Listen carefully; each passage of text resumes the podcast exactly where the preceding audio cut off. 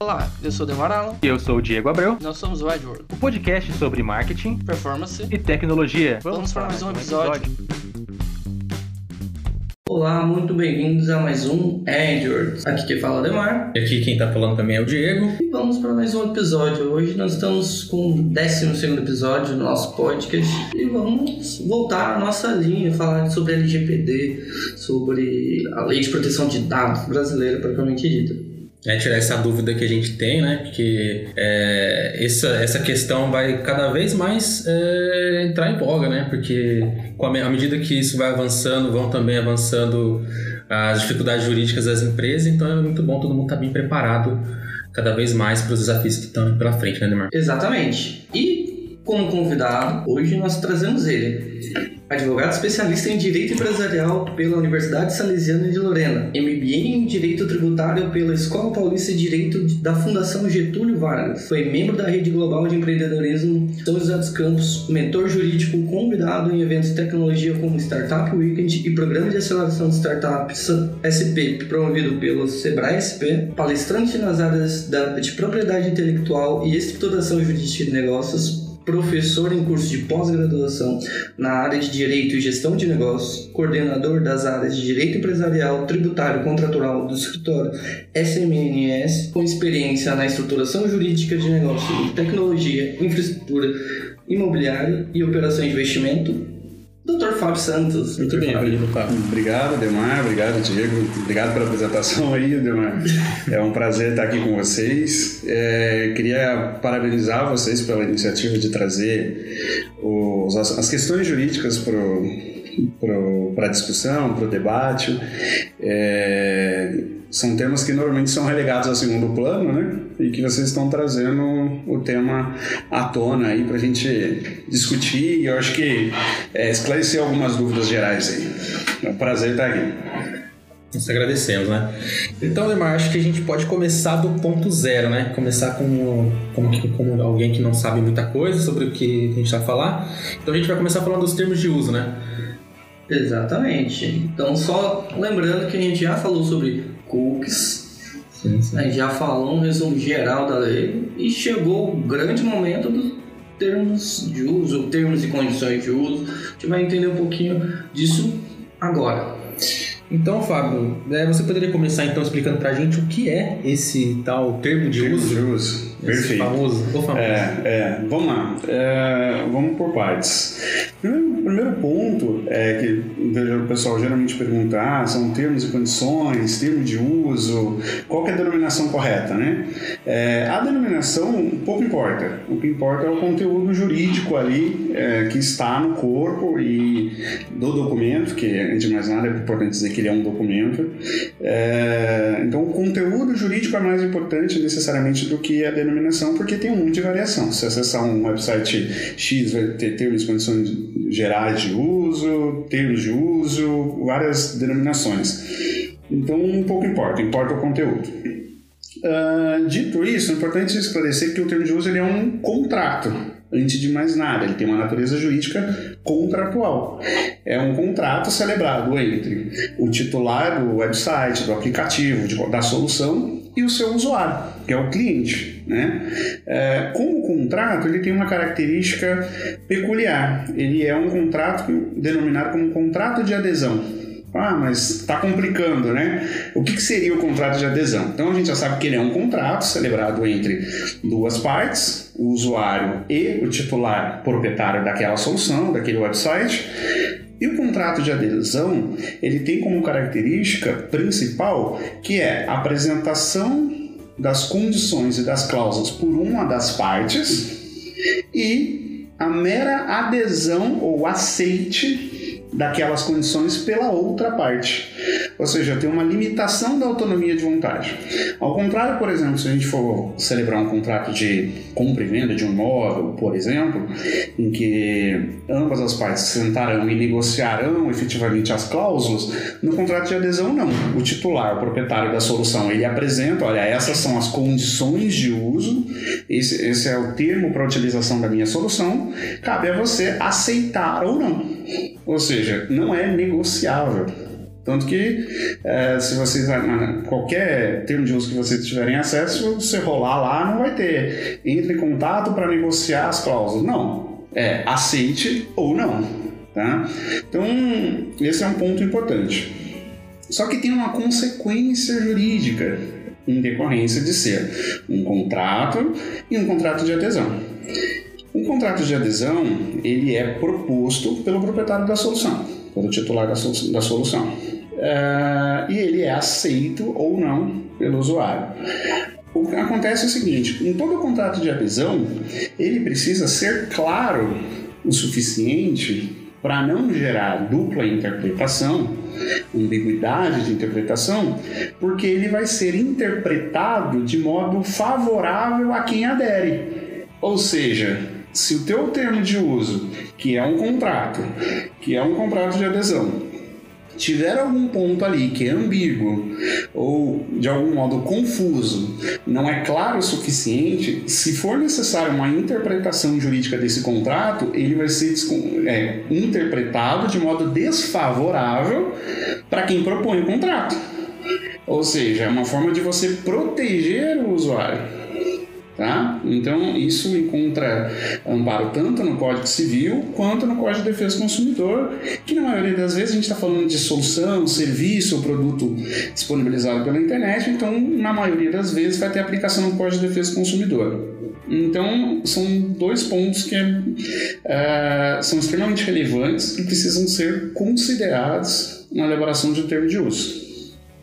Legal, legal. Então, como ele é um contrato, ele também precisa ser equilibrado no sentido de estar bom para ambas as partes, certo? Tem essa questão de não assim exatamente direitos e deveres até porque a gente está falando de site, mas é uhum. é quase como de deveres de um lado e deveres do outro. Perfeito, perfeito. O equilíbrio contratual, principalmente numa relação de consumo, é extremamente importante. É, eu sei que alguns podem dizer, ah, mas eu já baixei uma solução, tipo, em termos de uso de uma solução do Google, é, Europa, Estados Unidos, e, ou mesmo no Brasil, algumas soluções, eles têm uh, renúncias de direito ou é, o usuário renuncia a todo e qualquer direito acerca de eventual vício da solução.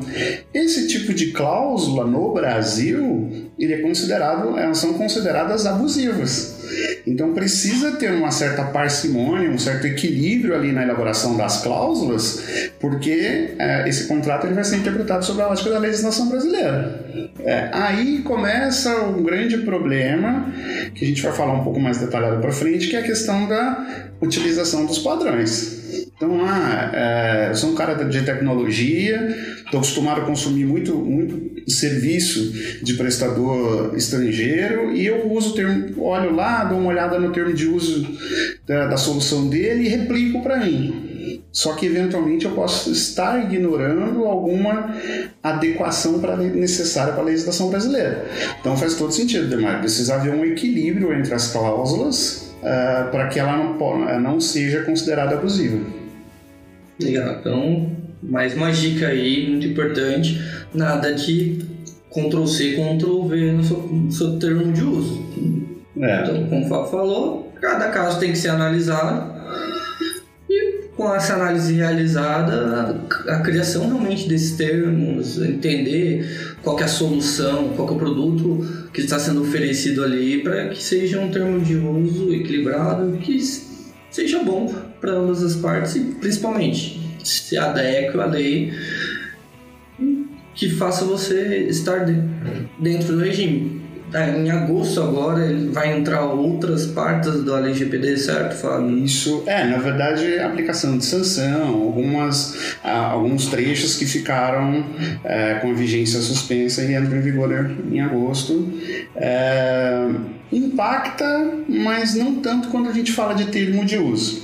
Então acho que talvez seja uma boa oportunidade para a gente diferenciar uhum. termo de uso e política de privacidade.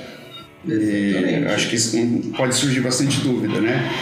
É, primeiro, termo de uso a gente já definiu como um contrato né, é, celebrado entre o prestador de serviço, o, o, o vendedor do produto, determinado produto na web e o usuário daquela solução.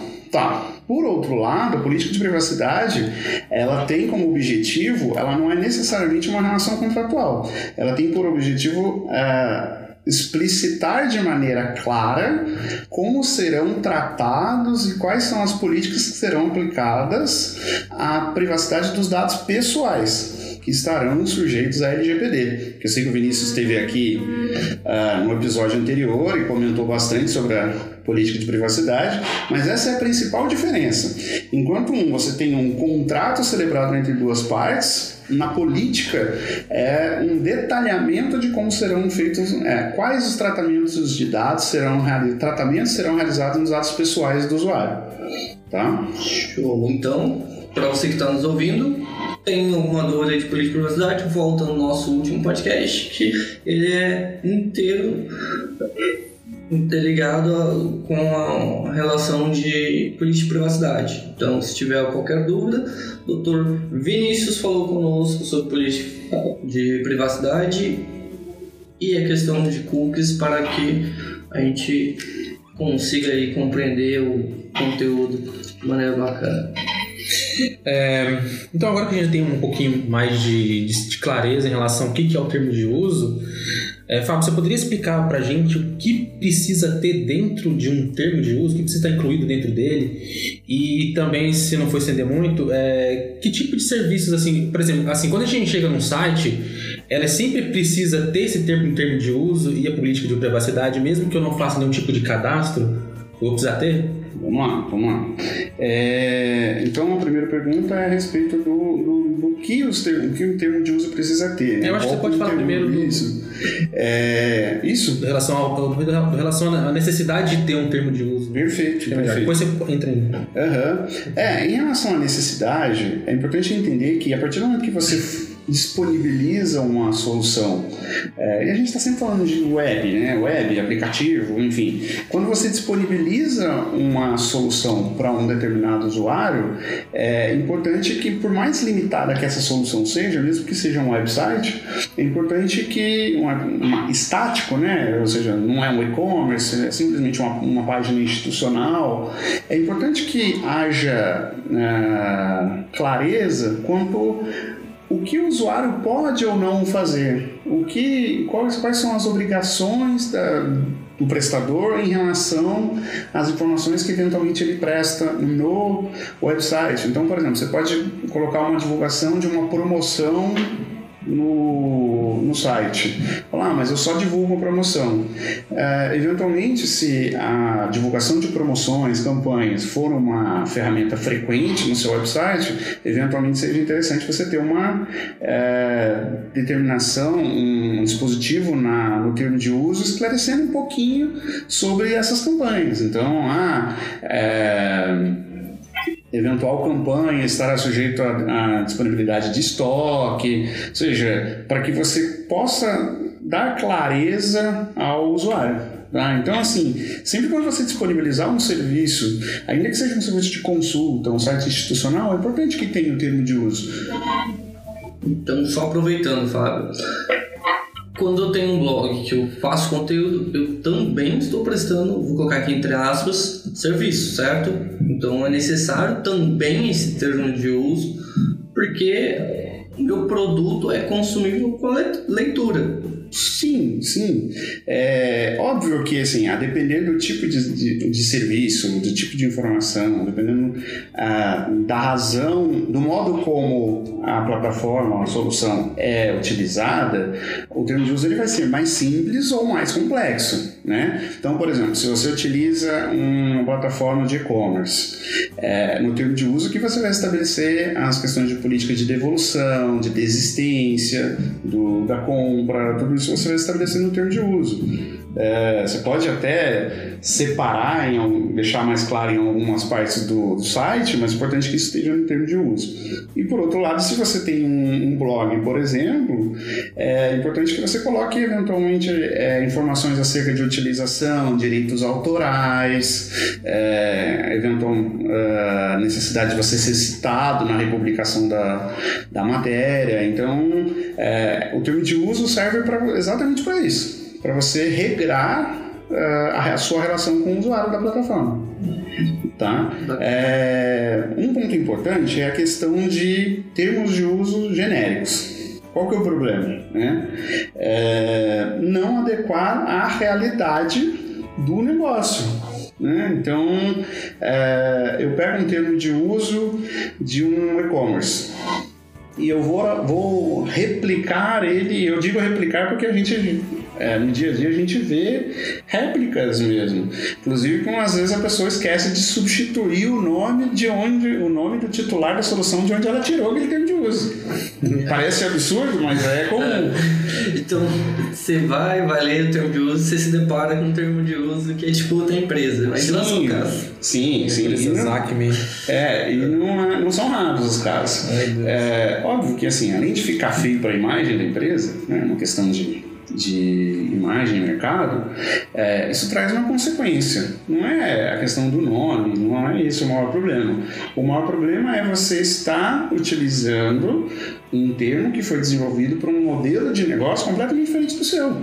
Então, como o termo de uso tem natureza jurídica contratual, né? Lembrando, contratual, contrato de adesão. Se tiver alguma dúvida ou algum, é, alguma contradição ali, ele vai ser interpretado ao meu des desfavor, ou seja, eu, proprietário da plataforma.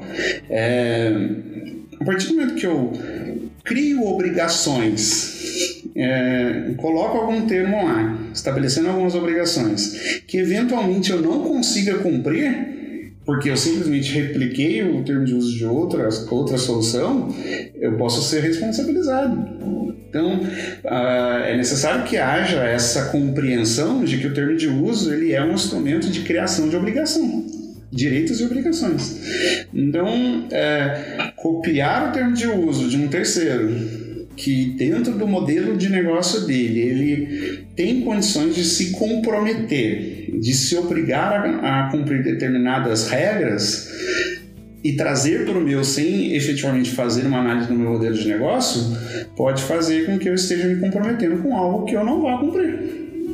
Então precisa tomar muito cuidado com essa questão do termo genérico. Ah, eu preciso de um termo, eu vou, dar um, vou buscar no Google um aqui, um aqui que um, cujo modelo de negócio se aparenta com o meu e vou colocar aqui no meu, no meu site. Vai atender? Muito provavelmente não. Então precisa tomar muito cuidado com isso. É, o modelo pode ser mais prejudicial do que a ausência desse termo de uso. Ah, isso é interessante. Isso é bem interessante, porque sem ele, logicamente, isso, você não vai estar de acordo com a lei, mas Sim. O modelo vai te fazer ter obrigações que não necessariamente você tem condições de, de cumprir. cumprir né? De cumprir. E lembrando, né, na grande maioria das vezes, pelo menos na grande, na grande maioria dos modelos de negócio, a gente está falando de uma possível relação de consumo. Então esse contrato ele vai ser considerado, ele vai ser interpretado sob a ótica do Código de Defesa do Consumidor. Tanto o Código de Defesa do Consumidor quanto o Marco Civil da Internet estabelecem como um dos direitos do usuário da, da solução ou do consumidor, que é o direito à informação. É, a clareza das informações. Então, é, se eventualmente eu pego um termo que não é tão claro para o meu negócio, eu não só estou me comprometendo com algo que eu não eventualmente eu não consigo cumprir, como eu também estou violando o dever de informação do usuário. É, o termo de uso, ao contrário da política de privacidade, ele é um ele tem uma redação um pouco mais um pouco mais de juridiquês, vamos dizer assim, porque ele é um contrato. Né? A política de privacidade ela, ela é mais clara, sem muitos termos jurídicos, para ser de mais fácil acesso. O termo de uso ele tem um pouquinho mais de juridiquês, mas é importante que não seja tão complexo ao ponto de que uma pessoa não consiga interpretá-lo. Então, ah, não, mas eu vi umas palavras bonitas aqui que são jurídicas, eu vou colocar no meu termo é, eu posso não estar atendendo ao dever de informação é, para com o usuário, dever que eu tenho de prestar informação de modo claro, claro.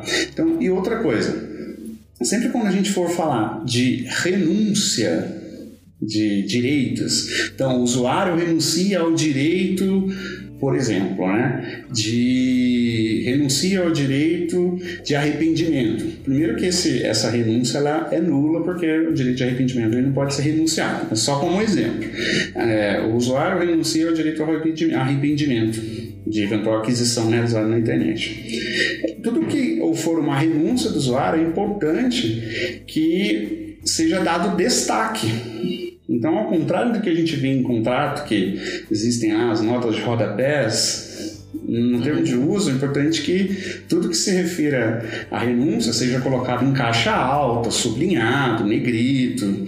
Se tiver a possibilidade de colocar um checkbox lá para a pessoa efetivamente manifestar ali, é interessante. Bacana. Tá? É... Aí a gente parte, né, Diego, pro Ah, o que deve ter que você falou, né, que existem termos mais simples e mais complexos. É, pode ter essa, essa, essa dificuldade, né, que muita gente pode ter de incluir coisas que não devem. E assim, para para entender um pouquinho melhor o que precisa ter, o que deve ter, e o que pode ter dentro de um termo. Perfeito, perfeito. É, há essa possibilidade de variação, obviamente, conforme o modelo de negócio. Né? Então, por isso, o problema de você utilizar um padrão, modelo. Né? É, atendido às especificidades de cada modelo de negócio, né? Primeiro, o primeiro item não é nem o que deve ter, mas é como deve ser apresentado. É a questão da clareza. É extremamente importante que ele seja claro, porque ele vai ser interpretado de modo favorável a quem adere. Então, o primeiro ponto é a clareza. Não é necessariamente um conteúdo, mas é a forma como você vai elaborar. O segundo ponto é delimitar exatamente é, quais são os serviços ou quais são os produtos que você eventualmente está disponibilizando por meio daquela solução. Então, detalhar exatamente o que são os serviços. É, ah, por exemplo, ele pode ter um, um serviço de newsletter se ele aderir. Então, detalha esse tipo de, de serviço. Ah, é disponibilizado um serviço de licenciamento de uso de uma solução. Detalha esse serviço. Então, a, a, a, clareza na definição dos serviços é uma premissa, é a premissa principal de qualquer termo de uso. Bacana. Tá? Mesmo de um termo de uso mais simples. É... Outra coisa, delimitação do modo de uso da solução. Então, vamos supor que você eventualmente tenha uh, um website que disponibilize uma solução de consulta de dados, ou de dados não, mas de informações públicas.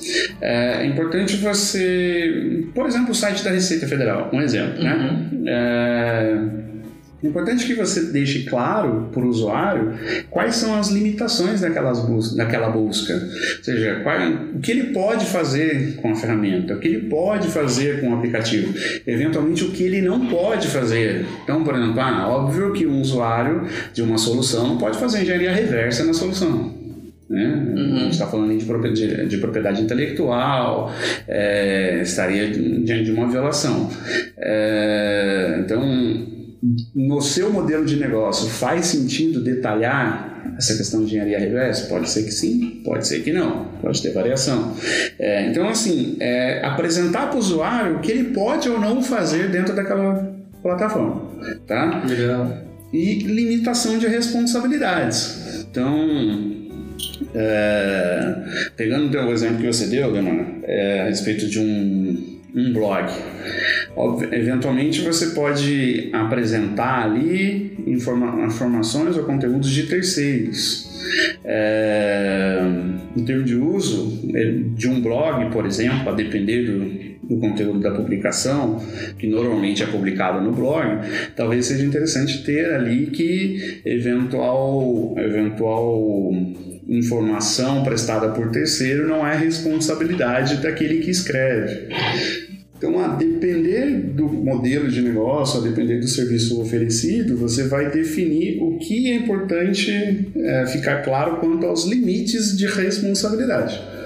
Tá? E lembrando que, assim, é, cláusula de a gente chama de negativa geral, né? Não me responsabilizo por nada. Elas normalmente, embora comuns em alguns termos de uso aí, acho que você já deve ter se deparado com isso, é, embora comuns, elas são consideradas nulas de pleno direito. Tá? Não posso simplesmente oferecer um serviço, oferecer um produto na, na internet e não me responsabilizar por nada. É como se, por exemplo, eu tenho um e-commerce e as pessoas têm que fazer um cadastro para comprar e eu não me responsabilizar caso alguém entre no banco de dados e roube esses dados, certo?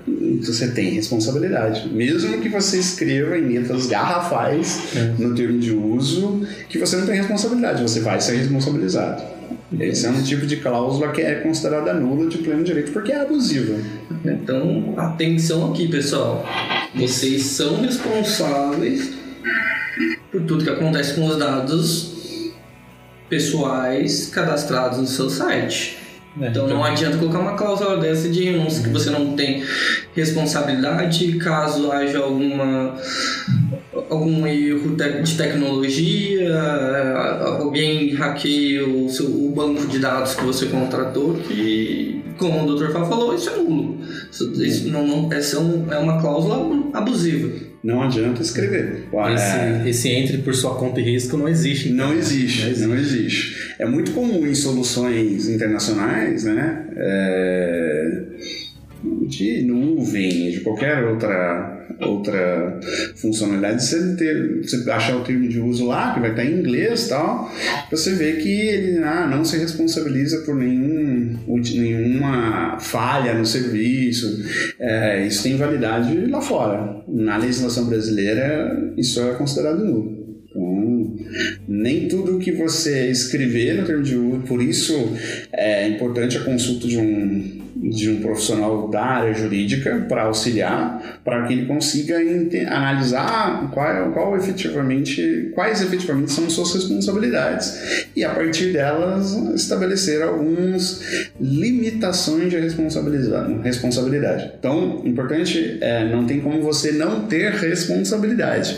Eventualmente você consegue limitá-la desde que respeitados os limites da lei.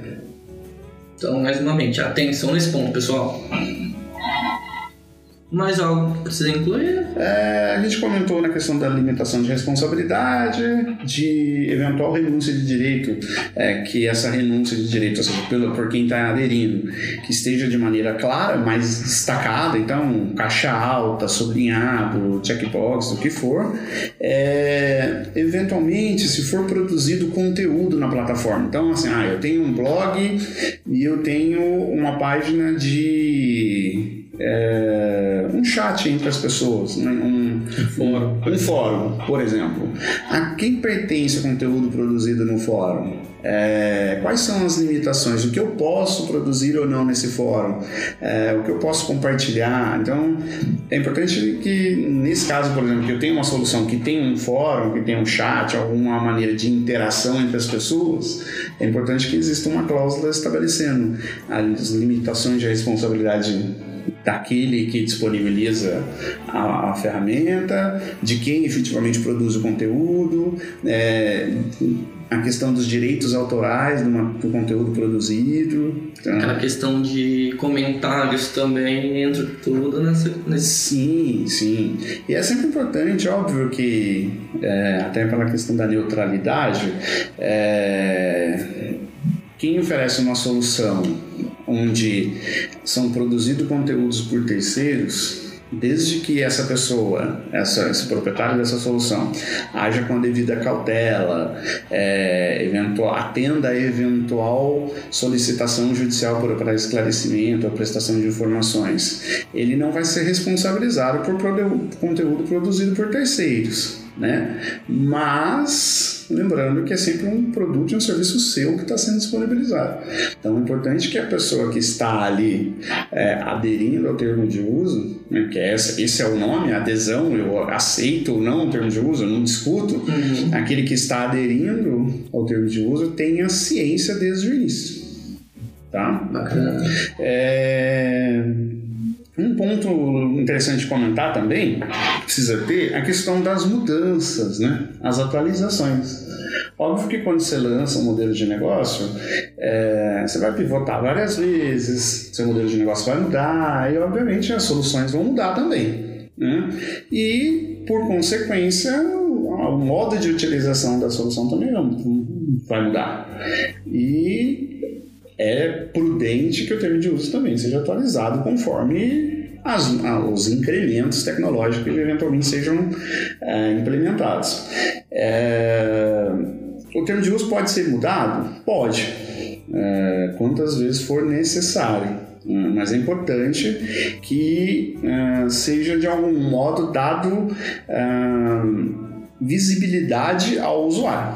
Ou seja, eu sou um termo, eu sou usuário de uma determinada plataforma. Esse termo, de, o termo de uso foi atualizado. Eu preciso ser comunicado de algum modo. Então, assim, ah, um, um pop-up para ele dar uma sede. Isso, isso. É, é, termos de uso desde. Isso. É importante que tenha, que ele seja informado. Ele pode, eu posso sim. É importante que ele tenha a possibilidade de não aceitar o termo de uso e sair da plataforma. Então, sempre é importante ter essa lógica. Então, não, não é um contrato. Você não aderiu a um contrato, então você espera que eu mantenha essas condições. Caso eu mude, é prudente que eu te notifique, fale, olha, nós acordamos algo lá atrás, mas eu estou mudando. Você uh, pretende permanecer na plataforma? Se sim, você vai precisar o aceite, novamente. Pegadinha, pergunta pegadinha. Uh, vamos lá, vamos lá. Eu tenho um banco de dados com uma série de clientes de um certo tempo, vamos dizer assim, uns dois, três anos. E agora estou me adequando à LGPD. Mudei meu termo de uso. Mando um e-mail falando sobre essa alteração para todos, correto?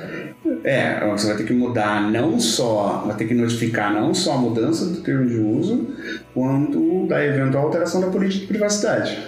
Então você vai ter que notificar uh, nessa, essas duas situações. Ó, alterei os termos de uso, eu estou notificando, e a política de privacidade, se ela não existir, ela passou a existir, eu preciso que você se manifeste acerca dela, ou se ela foi atualizada, eu preciso que você se manifeste acerca dela. E aí ah, você precisa de uma solução que ele tem que dar, de alguma forma, algum aceite. Isso. Principalmente quando a gente fala da política de privacidade, em que compete ao. e cuja base legal principal, normalmente utilizada em, website e tal, é o consentimento, é, eu preciso ter o registro desse consentimento. Então, eu, inclusive das atualizações, eventuais atualizações. Lembrando que a LGPD ela atribui o ônus da prova, ou seja, a quem compete provar o consentimento, a quem disponibiliza a solução. Então, é, existem diversas soluções no mercado que fazem o registro, a captação e o, do registro e o arquivamento da, de cada consentimento. Né? Então, é importante sim que seja informado tanto a atualização do termo de uso quanto a política de privacidade e em relação à política de privacidade se atentando à obtenção do consentimento. Bacana. Então, Hoje nós falamos com o Dr. Fábio. Muito obrigado, Fábio, por esclarecer nossas dúvidas. Esteja convidado para outros tópicos, tanto de LGPD quanto para negócios. Perfeito, eu, eu que agradeço o convite, é um prazer estar aqui. É, agradeço você demais, Diego, e contem comigo sempre que precisar para debater direito e principalmente nessa aplicação a negócios. Legal. Vamos finalizar nosso episódio hoje. Então, para quem nos ouve, verifique nos nossos últimos podcasts, nossos outros conteúdos sobre LGPD, termo de uso, cookie, política de privacidade já está no nosso blog. E até a próxima. Lembrando também que esse podcast é um oferecimento de PRT digital e capital inteligente. É, muito obrigado e até a próxima. Até a próxima.